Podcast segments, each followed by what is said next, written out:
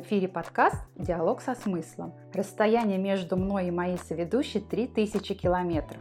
Но это абсолютно никак не является помехой для создания и ведения нашего подкаста. Поэтому добро пожаловать! С вами я, Елена Русских. И я, Надежда Родниченко.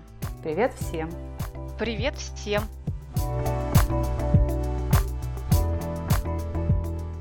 Друзья, давайте на секунду представим себе человека, который решил быть самим собой и дружить со своим подсознанием, чтобы раскрывать, угадывать, знать свои настоящие желания и нужды. И искренне надеяться, что он вовремя найдет ресурс, чтобы победить недоверие к себе, неверие в себя, прежде чем человек поймет, что прожил чужую жизнь.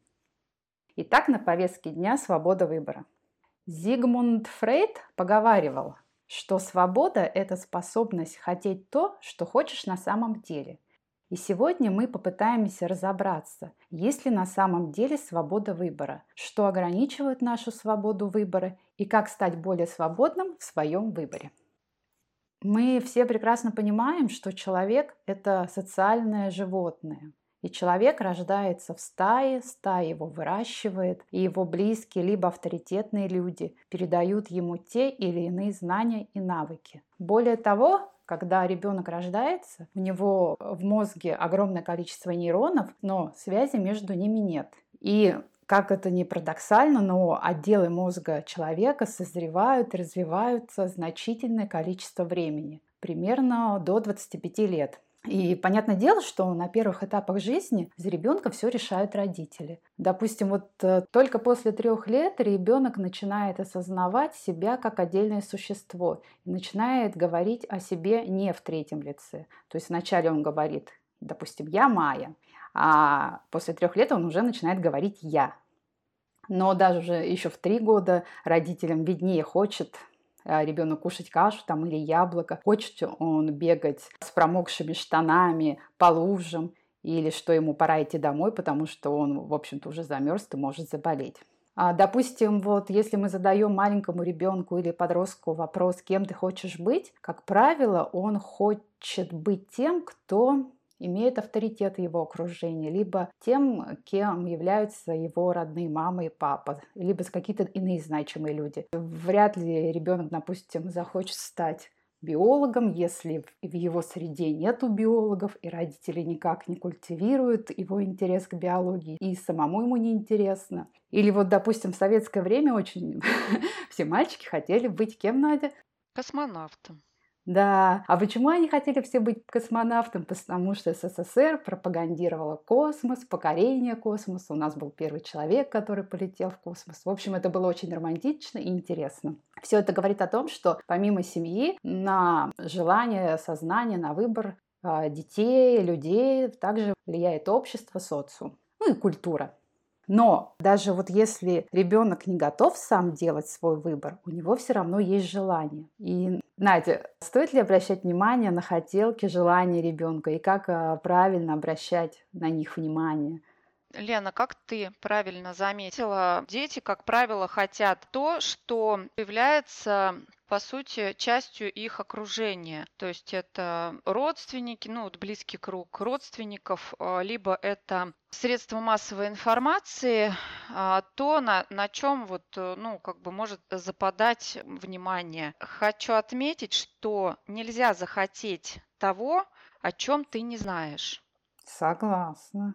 Вот задача родителей как раз в том, чтобы не навязать э, свой выбор, не навязать свое мнение, не навязать свое желание, а именно расширить пространство вариантов для ребенка. То есть правильно э, родители делают, когда ребенка направляют сразу в несколько направлений. То есть вот э, я сейчас часто вижу, то есть часто сталкиваюсь с таким то есть это какой-то вот тренд, наверное, нашего времени, а, что э, дети постоянно чем-то заняты. Это есть хорошо, с одной стороны, но вот в частности вот этой беседы, вот в данном контексте, это хорошо с точки зрения расширения вариантов. То есть э, его отдают, например, в разносторонние сферы, то есть это, например, и спорт, это музыка, это э, живопись, и ребенок уже попробовав вот это, это, это и это, уже у него могут сформироваться приоритеты. И рано или поздно он все равно э, встанет перед выбором, куда же ему в первую очередь отдать предпочтение, потому что времени на все ему ну, не будет хватать, когда он пойдет в школу, когда у него начнутся как бы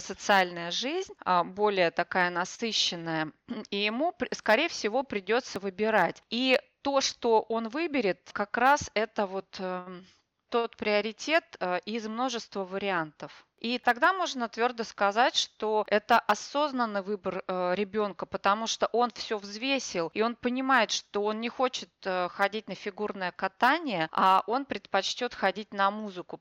Ну вот знаешь, еще с точки зрения науки о мозге, в подростковом возрасте и в начале там 16, 18, 20 лет ребенок, э, вот, вот этот выбор, который делают э, по кружкам, э, он основывается на его мимолетных интересах, да, и потом они могут исчезнуть. Потому что в это время ребенок не может прогнозировать будущее, он не может понимать последствия будущего. Допустим, то, что ты сейчас в кружке не ходишь, для тебя это очень чревато тем, что ты будешь каким-то глупым, наверное, неразвитым человеком. Вот. Знаешь, даже есть такой момент, что вот когда ребенок поступает в университет в 16 лет, или 18, кому как повезет, он осознанно не готов даже сделать выбор профессии.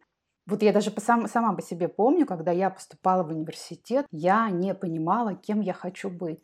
А смысл в том, что он ну, не осознает еще, кем он хочет быть.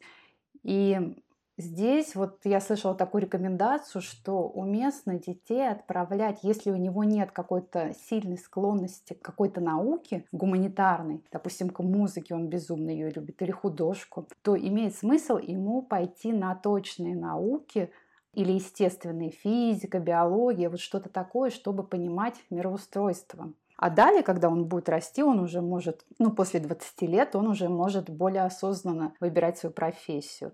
Я вот знаю, что в США, например, у них есть пул классов обязательных наук, а есть пул наук, которые они самостоятельно выбирают. И они не обучаются на профессию, допустим, экономиста, а обучаются каким-то навыкам и знаниям, которые они могут применять потом уже. По ним, вернее, они могут выбрать какую-то конкретную профессию. Но это, конечно, не касается юристов, докторов. Хотя вот у нас в России, мне кажется, вот с точки зрения а, медицины довольно-таки неплохо построено образование, потому что первые курсы, они же там лечебное дело изучают, в принципе, как бы основу основ, и только потом уже на каком-то курсе они выбирают узкую специализацию. Невролог, окулист или кто-то там еще. Вот такой подход к выбору профессии, ну, очень важен вместе. Ну, короче, в общем, неплохо. Ну, а мне в свое время как-то никто не донес это. Я помню, что у меня было по зрению тема такая, что мне предлагали пойти на геологический факультет. А у меня сразу в голове тема геолог. Ну, а где работать? То есть, как бы я смотрела узко. Я вот знала, что есть геолог, а где работают геологи, непонятно. И, соответственно, ну, я не пошла на геологический факультет. Хотя, Надя, знаешь, может, было бы интересно, если бы там получилось я. Ты знаешь, Лена, если бы ты пошла учиться на геолога, тогда мы с тобой бы не встретились и сейчас бы не, не обсуждали эту тему. Поэтому я рада, что ты не пошла на геолога. Ну, в любом случае, когда будут наши дети поступать в университеты НАТО, иметь в голове как бы такой пунктик, что пусть идут учатся на математика, на физика, лишь бы учились, а там уже разберемся или сами разберутся. А я считаю, что вот надо как раз вот смотреть с той точки зрения, с которой вот я тебе сейчас сказала о том, что я рада, что ты не пошла учиться на геолога. Это, ну, как бы такое вот э, позитивное мышление называется. И а, вот это вот из серии «Все, что не делается к лучшему», ты знаешь, из всех моих образований, ну вот э, я там закончила там политех, закончила ТГУ, я вообще не могу сказать, что я там особо получила в плане знаний и, или профессии, но зато я получила гораздо больше. Во-первых, сам навык учиться, сам навык воспринимать информацию, скорее всего, я научилась учиться вот в институтах. И еще самое главное, там важный пласт вот моей жизни– это знакомство, которое я получила в университете. И вот те знакомства, они стали фундаментальными. То есть э, вот те люди, с которыми я познакомилась, их немного, но они сыграли важную роль в моей жизни. И поэтому всякий раз, когда я пытаюсь там оценить качество моего образования, попытки угу. как-то остаются тщетными, потому что я не могу честно признаться в том, что это не вопрос к, к образованию или к моим преподавателям. А, я тоже из тех людей, кто считает, что знания нельзя дать, знания можно только взять. Но, видимо, я взяла ровно столько, сколько мне было нужно или по силам на тот момент. А может быть, это ну, не являлось истинной моей целью. Может быть, это просто была цель для галочки галочки, что вот у меня высшее образование или два высших образования.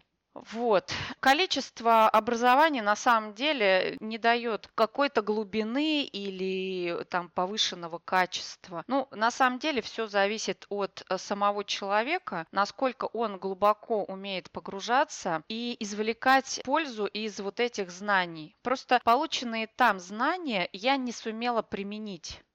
Но в любом случае твой кругозор расширился. Давай продолжим, давай поговорим, почему во взрослом возрасте, в осознанном, мы смотрим на жизнь других и хотим, как у них. Э, у нас есть э, э, рептильный мозг, который отвечает за инстинкты. Их множество, этих инстинктов, они имеют защитную функцию. И есть один из инстинктов приобщиться к большему. И вот, э, вот эта мода и стереотипы, это как раз ну, вот это желание быть частью группы быть признанным какой-то группы, входить в какую-то группу. Потому что группа это что? Это, как любая система, как какой-то эгрегор, который защищает то есть, когда ты в толпе, то, в общем-то, тебе не страшно. То есть, э, страшнее остаться вот одному, да, вот, ну, как это говорят, один в поле не воин. Ты больше подвержен риску, когда ты один. Тебя начинают там называть белой вороной, что ты выделяешься, и вот это клеймить позором. Короче говоря, очень много таких социально принятых норм, что ли, которые побуждают э, таки приобщиться к этому большему. Если у человека нет внутреннего стержня и нет вот этого состояния целостности, то у него нет ресурсов остаться вот одному в поле. Ему обязательно нужно к кому-то приобщиться, и чье-то мнение ему важно. Ну, давай объективно скажем, что это не искоренить, и что в любом случае человек нуждается в обществе. По крайней мере, он чувствует, ну это уже доказано не раз, что он чувствует себя более счастливым, более нужным. Ведь человеку уже важно и помогать кому-то. То есть он не может полностью абстрагироваться от общества и уйти в лес. Ну, какое-то время он там проживет, но душа его будет тянуться, я так думаю, в общество. Ну, смотри, я же говорю, наверное, про патологию, а, Так, когда да. я говорю про крайности, А когда давайте, при- давай вот это вот, крайности. вот это вот, кстати, высшее образование, вот это вот для галочки, это же вот желание примкнуть к стае есть тоже вот такой инстинкт. Касте избранных. Вот эти галочки, да, вот это высшее образование нужно как раз для того, чтобы примкнуть к какой-то вот касте. Ибо вот есть убеждение, что вот человек с высшим образованием гораздо лучше, чем человек без высшего образования. У меня было такое убеждение. Я прямо даже с, с кем-то знакомилась, с каким-то мужчиной, я помню, он говорит, «А у меня нет высшего образования, мне некогда его было получать, я вот бизнес веду. А у меня как-то сразу так... М-м. Планка упала, да? Ага. А вот подумаешь, тот же Стив Джобс, допустим, допустим, или там Цукерберг не получили, а вон они миллиардеры и в мир меняют и меняли. То есть вот действительно, да, и они не то чтобы ничем не хуже, но и на порядок лучше. Ну, хуже лучше, ну, вообще нужно избегать вот этих определений, потому что на самом деле нет плохо или хорошо, нет лучше или хуже. Вот эти определения, они сразу оценочную позицию угу. выдают. И когда ты выделяешь людей, определяешь, кто лучше, кто хуже, получается, ты себя ставишь уже в позицию над. А это, ну, если опять же возвращаться к шкале Хокинса эмоциональных состояний, это низкие вибрации. Это те эмоции, те чувства, та зона, где счастье не живет, где человек не целостен, где ему всегда нужно что-то доказывать, и вот эту вот потребность быть нужным и быть частью какого-то общества, какой-то группы. Ну, то есть, опять же, включаются вот эти инстинкты куда-то примкнуть. И это неосознанно. Вот все, что касается инстинктов, это включается автоматически, неосознанно. Но мы понимаем, что в любом случае нам необходимо быть частью какой-то группы, но тогда нам нужно делать выбор не неосознанно, а тогда как нам сделать выбор и, в общем-то, определить, что этот выбор – выбор нашей души, а не глянц, который нам его навязывает. В первую очередь необходимо вывести себя на осознанный уровень, то есть понять, что то вот эти все галочки в актив а, нужно понять, насколько это лично, лично мне нужно. Или уже пускай с позиции, ну как-то рефлексируя над своим э, пройденным опытом, понять и признаться себе, что, в общем-то, это было ну, не совсем э, то, к чему, ну, как бы чего ты хотела достигнуть, и это тебе а, ничего не принесло. Ну, то есть никакой особо пользы в плане там каких-то фундаментальных знаний. Э, то есть ну вот, вот подожди, вот, а... то, что люди очень часто работают на работе, которая их не удовлетворяет, либо по составу, либо по деньгам, но они же выбрали эту работу не от души, скорее всего, а по необходимости. А как, э, ну, на этапе... Я так думаю, что выбор работы не только на этапе юности можно делать, но можно делать и в 40, и в 60 лет. И вот здесь поподробнее, вот, ну а как это осознать? Ну мы осознали, что нам работа это не нравится, ну допустим, она нам деньги приносит. И тут уже на весах болтается либо благополучие, либо дауншифтинг. И здесь получается, что свободы выбора может быть и нету до конца, и человек ограничен в этом выборе если посмотреть с такой стороны.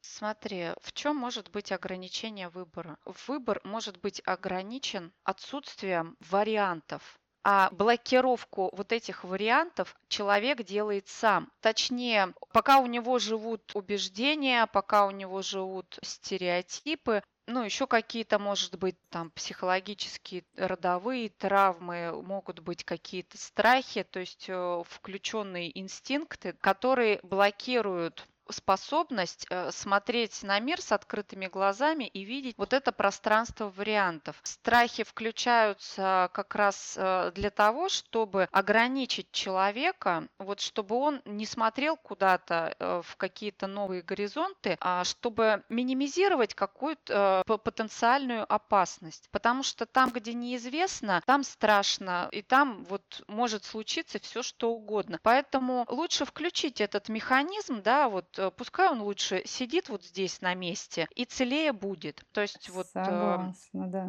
миссия вот этого инстинкта, она э, вот такая вот на таком микроуровне. Когда мы осознаем то, что нам чего-то не хватает, да, то есть, эм, что мы не раскрываем свой потенциал, ну где-то вот возникает вот э, какая-то мысль вот одна, и тогда вот начинается вот эта движуха, то есть вот жажда познания, что же такое со мной не так, и тогда вот постепенно начинаются, начинается приоткрываться завеса, то есть появляться какие-то примеры. Чтобы это отсутствие вариантов исключить и допустить многовариантность развития своей жизни. Нужно что сделать? Вот еще раз, нужно допустить мысль того, что тебя не... Первое, что должно случиться, это состояние дискомфорта. То есть э, ты осознаешь состояние дискомфорта, что тебе э, так не хочется. Так. И тут возникает вопрос, а как же я хочу? И, как правило, на этом этапе человек не знает, что он хочет. Подожди, давай, подожди, просто чтобы была некая инструкция. Нужно задать себе вопрос, а как я хочу по-другому, правильно? Не да. то, что мне не нравится, а именно как. Да, а что я хочу? Что мне интересно? Окей. Э, задали мы себе эти вопросы и далее. А дальше э, мы начинаем поиск. И здесь уже мы отрываем попу от дивана и задаемся целью изучить окружающее пространство. И вот когда мы говорили там про ребенка, когда ему родители там начинают э, предлагать 5-10 кружков, чтобы он имел представление, какие вообще сферы э, вообще могут быть, да. и чтобы ему потом можно было из этого сделать выбор. То когда взрослый человек вот на этом этапе, по сути, он себя чувствует как такой же ребенок, ну вот как тот ребенок, о котором мы говорим, который тоже сейчас находится на этапе расширения вариантов вот этих вот возможностей. И тогда ему, ну, не родители ему предлагают, а он сам ищет и он сам организует себе э, какие-то мероприятия, события, он насыщает свою жизнь, и чем разноплановее будут вот эти сферы, да, в которые он себя будет погружать, тем легче ему будет расставить приоритеты. И здесь важно включить в себе вот эту смелость, пробовать на себе. Мне, кстати, знаешь, сейчас э, при, пришла э, такая а, аллегория вот про Михаила. Кожухова. Ой, ну точнее, такое сравнение вот его передачи, когда он там приезжал в какую-то незнакомую страну, и он сам все пробовал, какие-то национальные традиции, будь то приготовление пищи или шитье одежды, или как бы все что угодно. Короче, вот он это испытывал через свой собственный опыт. И вот я бы тоже посоветовала всем слушателям тоже пытаться испытывать э, как можно больше ну, как бы проходить через свой собственный опыт. Не слушать кого-то, а просто проходить самостоятельно и делать вывод, как бы нравится тебе это или не нравится. Я вот здесь еще хочу дополнить, это я с тобой согласна на сто процентов, что вот когда мы какую-то новую идею для себя придумали, и когда мы начинаем ее прорабатывать и думать о шагах, Некоторые шаги могут нас поставить в конфуз или в страх, вызвать отрицательные эмоции. И вот здесь главное не податься им, да, потому что никогда не нужно искать, вернее, не нужно никогда в поиске своей идеи говорить нет, невозможно или не могу, не хочу, не получается. То есть нужно все смотреть через позитивный ключ, потому что, знаешь, э, даже небольшие какие-то сомнения, страхи могут зарубить свою эту идею на корню. Это такой есть смешной да, согласна. пример, когда появились радиотелефоны, еще не было сотовых телефонов, а домашние телефоны. Вот. И мама мне говорит, давай купим. А я такая подумала, блин, вот этот же телефон, его надо же же заряжать, это же нужно тратить как-то время. Проблема. Это, прикинь, я подумала, что это проблема. То есть, прикинь, вот на пустом месте заряжать телефон, ставить на базу, это какая-то великая проблема. Ну, блин, ну смешно. Разоблачить эту проблему, рассмеяться ей в лицо вообще-то стоит. То есть ну, на эту проблему надо по-разному посмотреть и, и пересобрать так, чтобы, наоборот, окей. Я... Ну да, вот, ты знаешь, я даже себя ловлю себя на мысли, что вот все, что касается э, техники, компьютеров, вот каких-то вот этих вот переводов денег там со счета на счет, вот меня просто какой-то подвергает в какой-то, я не знаю, ужас какой-то. Я все это понимаю. Вот я буквально сегодня э, столкнулась с тем, что вот, ну, я пришла в банк, я взяла талончик, сидела в очереди. В тот момент, когда я могла просто воспользоваться приложением, и я понимала всю эту дурь, вообще свою собственную. И я, я понимала, что все на самом деле просто, и я могу это сделать, но все равно вот что-то меня вот все-таки привело туда, посадило на, на, на стульчик. Подожди. И это потому, что это было привычное да, действие, прийти, сесть на стульчик, а через приложение ты ни разу не делала, да, это было что-то новое. Вот это новое неизведанное тебя немножко останавливало. Лучше я сделаю как обычно, правильно, так? Вот здесь у меня, знаешь, скорее всего, мое убеждение, что я с техникой на «вы». А. Вот, наверное, это, потому что опыт у меня уже переводов был, вот, и, в общем-то, у меня а. все нормально с приложениями, они у меня есть, я через них работаю, да, но вот все, что касается вот какой-то, ну, видишь, для меня, может быть, это какое-то значимое событие было, или, ну, в общем, какой-то вот мой глюк, я его, э, в общем-то, осознала, над ним посмеялась, но, тем не менее, все равно сходила в банк. Это как подуть на холодную воду, да, чтобы не обжечь, обжечься на всякий случай, получается так. Поговорка-то есть такая, дует на воду. Да, я, кстати, иногда тоже так делаю. Я пью исключительно теплый чай, но иногда я его дую.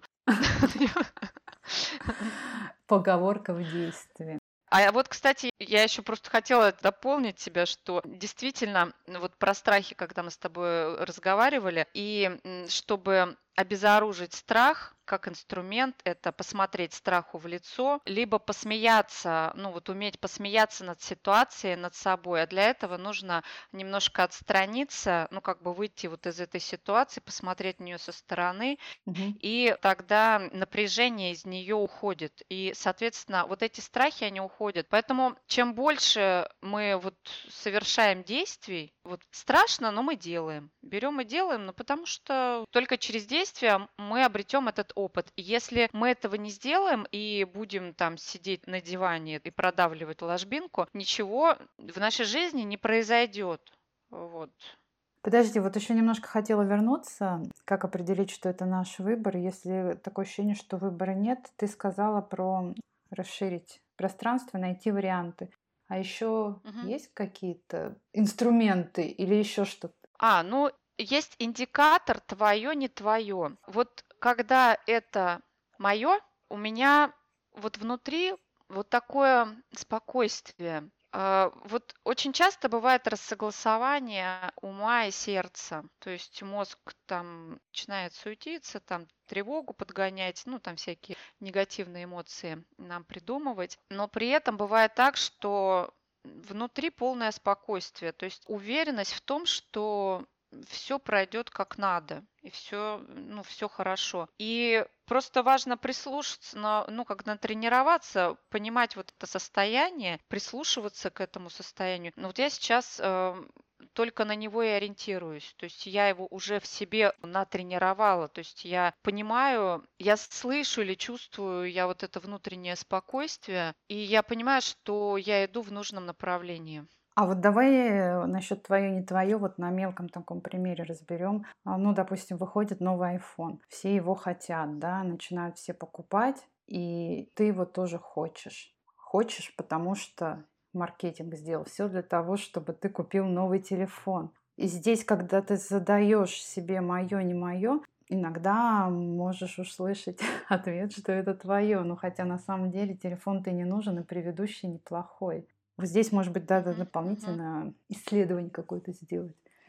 А здесь э, сделать, выждать паузу. То есть есть такое понимание, импульсная покупка. Ага. То есть если ты понимаешь где-то в глубине души, что эта вещь имиджевая, а ты работаешь э, специалистом в банке с зарплатой 25 тысяч рублей, а iPhone стоит 80. Ну, то есть здесь а, важно задать себе вопрос, ну, такой здравомыслящий, что ли, чем, ну, то есть как-то вот э, акцентировать на стоимости. iPhone стоит столько, а я зарабатываю угу. столько.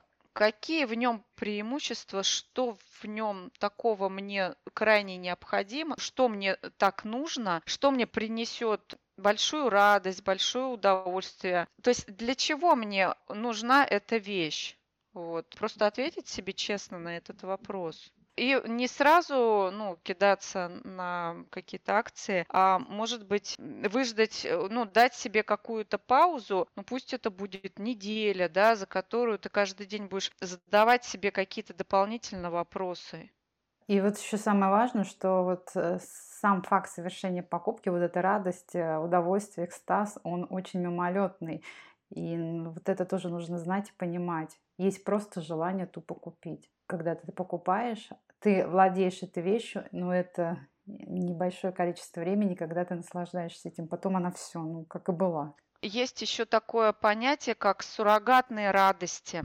Это тот способ э, получения удовольствия, как это быстрое, быстрое получение удовольствия. Это, наверное, ко всем вредным привычкам относится. Ну, выпить, там, а, выкурить сигарету, Поэтому э, и тот же шопинг, вот этот нездоровый, да. когда вот просто я купила вещь не для того, чтобы носить, а для того, чтобы купить. То есть э, просто уже человек не получает радости от результата, просто важно вот это вот какая-то движуха. А по сути это заполнение пустоты. Да, вот в том-то и дело. Подмена получается истинных ценностей.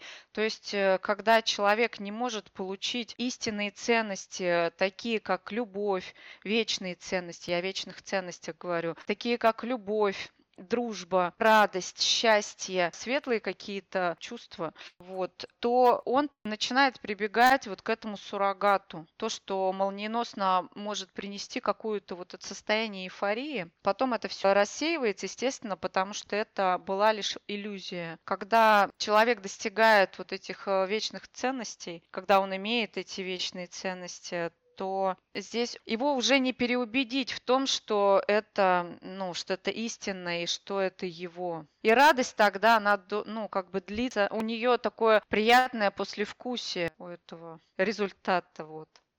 Ну, вот мы с тобой поговорили о том, что суррогатные радости — это как раз от того, что внутри пустота. Давай тогда дадим несколько рекомендаций о том, как наполнять себя, чтобы иметь возможность делать выбор нужный своей душе, необходимый своей душе. М? Здесь как раз нужно опять включить осознанность. Как вы поняли, что осознанность это просто... Ключ от всех дверей. Да, да, да. А вот здесь опять же включаем осознанность и изучаем себя, а, что приносит радость. Это прям такое исследование, можно сказать. То есть, когда вы гуляете по парку, вы осознаете, что вам этот процесс нравится. Вы смотрите на эту зелень, вы понимаете, что вам вот этот свежий воздух, эти там скачущие белочки, птички, все это вам в радость. Вам это дает э, вдохновение и хорошее настроение, и вот плюс какое-то еще и, ну, как бы оздоровление может быть. Вот акцент хочу сделать. То есть мы наполняем себя не через предметы, не через потребление а каких-то предметов, через состояние. а через состояние именно.